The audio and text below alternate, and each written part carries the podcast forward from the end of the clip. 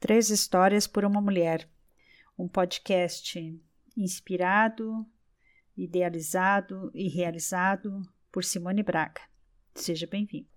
Vamos contar hoje uma história cujo título é Amor e Coragem. E é uma história contada por uma mulher que aqui tem o um nome de Flor, de três outras gerações da sua família de três outras gerações de mulheres da sua família, melhor dizendo. Todas estão aqui com o nome de Flor. Então, as mulheres com o nome de Flor são a Camélia, a Rosa, a Lírio Rosa e a Miosotes. Vamos lá.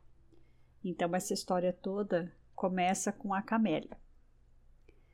A Camélia se casou muito nova. Na época, isso era bem comum. E o esposo dela era bom, trabalhador e tal. Eles tiveram vários filhos, o que também era comum na época, e depois, né, tempos depois que eles estavam casados, tinham esses filhos, apareceu na cidade pequenininha em que eles moravam um italiano garboso, charmoso, que tinha os olhos azuis mais lindos e profundos que Camélia tinha visto. Ele era educado e atencioso, o que não era comum naqueles tempos. Então eles flertaram e se entregaram a uma paixão. Para Camélia foi avassalador. Ela nunca tinha sentido nada igual. Para o italiano já, a Miosotis não sabe dizer. O que, que aconteceu? Aconteceu que a Camélia engravidou. E daí quando o marido ficou sabendo, ela foi expulsa da casa, foi rejeitada, maltratada. E dessa união da Camélia com o italiano nasceu Rosa, que é a segunda mulher da nossa história. A Rosa foi dada à sua madrinha, que era uma sinhazinha da cidade. A Rosa era bem branquinha e tinha os olhos azuis lindos e profundos do pai. Ela cresceu na casa dos padrinhos, que eram um casal de bem, que tinham posses, condições de criá-la bem. Mas também eles eram muito rígidos e religiosos. A Rosa foi crescendo, crescendo, trabalhou muito, sofreu, mas sobreviveu. Ela se casou cedo também como a gente falou, que era de costume. E o esposo dela era um homem alto, galante, trabalhador, que gostava de sair à noite e deixava a Rosa em casa. Eles também tiveram vários filhos.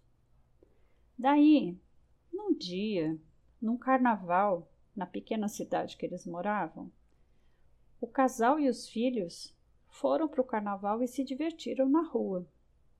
Daí anoiteceu e eles voltaram para casa. O que, que aconteceu depois? Aconteceu que o esposo deixou a Rosa e os filhos em casa e voltou para o carnaval.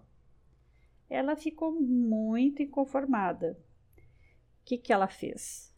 Ela fez os filhos dormirem, pediu para uma vizinha ficar de olho neles e, junto com uma comadre, foi para a festa de carnaval também. Imagina só, qual não foi a surpresa do esposo ao encontrar a Rosa toda festeira dançando no bloco. Ixi, espirituosa ela, hein? É claro que teve briga, mas o resultado disso foi que o esposo não saiu mais à noite. Funcionou. E daí a gente falou que eles tinham vários filhos. E daí a gente vai encontrar a terceira mulher dessa história, que é a Lírio Rosa. A Lírio Rosa era a quinta filha da Rosa e do esposo. E ela, antes dela, teve alguns irmãos natimortos, né, que nasceram mortos. Ao todo, eram sete filhos, cinco mulheres e um homem a gente não precisa dizer que esse irmão era privilegiado, né? O único filho homem com cinco filhas mulheres, puxa vida. E a irmã mais velha era a representação da ordem. Os pais delegavam poder a ela. Então, imagino que não deva ter sido fácil conviver com essa irmã mais velha. A Lírio Rosa cresceu feliz, embora sua personalidade mesclava alegria e tristeza. Mas ela era intensa, ela tinha presença de espírito, mesmo não sabendo disso e talvez nem o que isso significava. E ela era muito bonita e tinha lindos olhos amendoados verdes.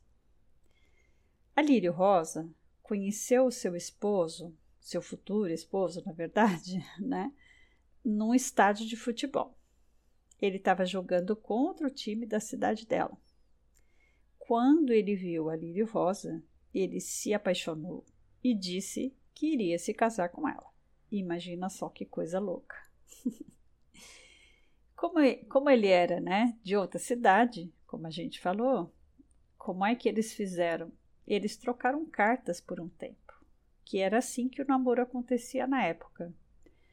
E através dessas cartas, eles fizeram suas juras de amor até que se casaram. E aí, quando eles se casaram, a Lírio Rosa mudou de cidade, eles tiveram um casal de filhos e passaram por tempos difíceis. Mas lembra que ela era espirituosa? Pois é. Então, ela arregaçava as mangas e ela vendia produtos de catálogo e cuidava muito bem da casa dela, dos filhos e do esposo. Depois de um tempo, a pedido do esposo, eles decidiram ter mais um filho. Os outros dois já estavam crescidos, já estavam grandinhos. E talvez a Lírio Rosa quisesse agradar o esposo, ou talvez quisesse uma criança para cuidar, já que os, os seus filhos já estavam grandinhos, né?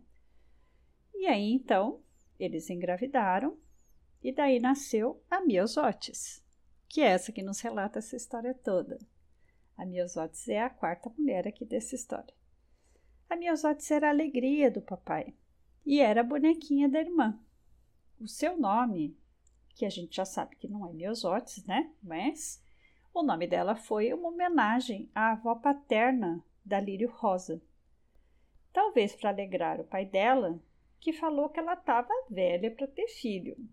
E ela era sapeca para ter relações sexuais. Olha só como que eram os julgamentos na época.